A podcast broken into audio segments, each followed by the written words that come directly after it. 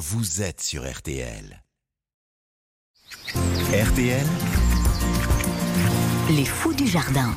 Cet été, on prend le temps de s'occuper de nos jardins sur RTL. Si vous n'avez pas forcément la main verte, écoutez bien les conseils de nos fous du jardin. Ce matin, Nicolas Bobby nous emmène à la rencontre de Dominique Billot, un, Dominique Billot, un fou de palmiers, des palmiers que Dominique euh, acclimate chez lui dans son jardin de Mortagne-sur-Sèvre. Je suis dans une sublime petite forêt de palmiers, ambiance Robinson Crusoe, digne d'une île des tropiques. Bon, il manque juste la mer. Bonjour Dominique Billot. Bonjour. Vous avez la gentillesse de nous accueillir chez vous en Vendée. Nous sommes à Mortagne-sur-Sèvre. Vous êtes ce que l'on appelle un fou de palmier. Et oui, c'est vrai, je suis fou de palmier. Le lieu ne s'y prête pas forcément, mais avec euh, beaucoup de conviction, on arrive quand même à faire pousser de jolis palmiers chez moi. Et le premier qui a poussé, justement, c'était il y a 32 ans. Nous Oui, sommes à ses pieds. Autour des années 90, c'est un Trachycarpus fortunei. C'est le palmier, le premier que j'ai essayé de planter. C'était aussi le plus facile pour la région. Son tronc ressemble un peu à celui d'un cocotier. C'est vrai. C'est alors je l'ai dénudé, j'ai ôté toute l'écorce sous le crin qu'il y avait autour pour donner cet aspect cocotier qui qui fait rêver aussi. Dans votre jardin, il y a des palmiers absolument partout. Oui, j'ai essayé de construire un jardin euh, avec un maximum de variétés de palmiers. Ici, nous passons auprès du bassin, on voit un sabal.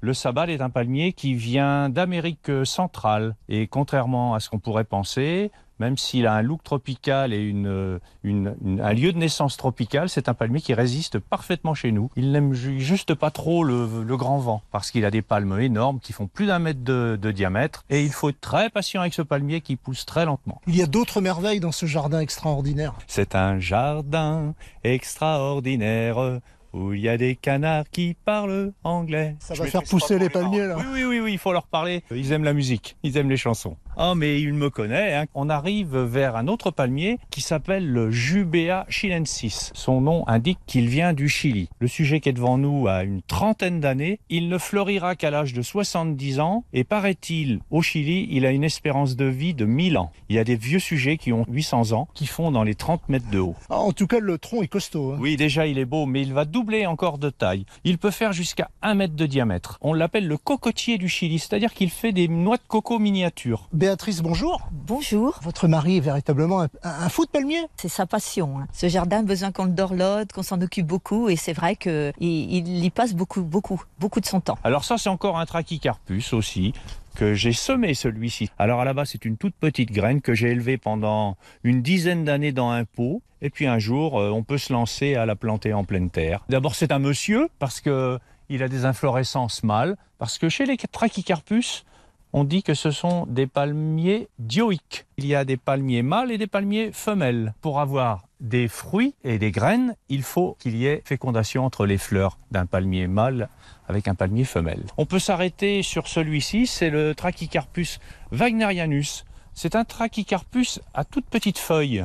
C'est son intérêt, il résiste très bien au vent. Quel conseil vous donneriez à nos auditeurs qui veulent planter des palmiers Alors, je leur conseillerais de commencer par les palmiers les plus faciles, à savoir les Trachycarpus. Les palmiers euh, n'aiment pas le grand froid et de l'humidité en permanence. Vous avez de la visite. Bonjour Michel. Bonjour Michel. Bonjour monsieur. Oh, c'est un beau jardin. À chaque fois que je viens ici, j'ai l'impression bah, de voyager. C'est formidable. Alors, vous êtes membre de l'association des fous de palmiers. Oui, voilà. Et les gens, lors de leur voyage aussi, collectent des graines, les ramènent à notre banquier de graines, car dans l'association, il y a un banquier de graines qui lui est chargé de les nettoyer. Il les dispatche euh, vers les divers- différents membres.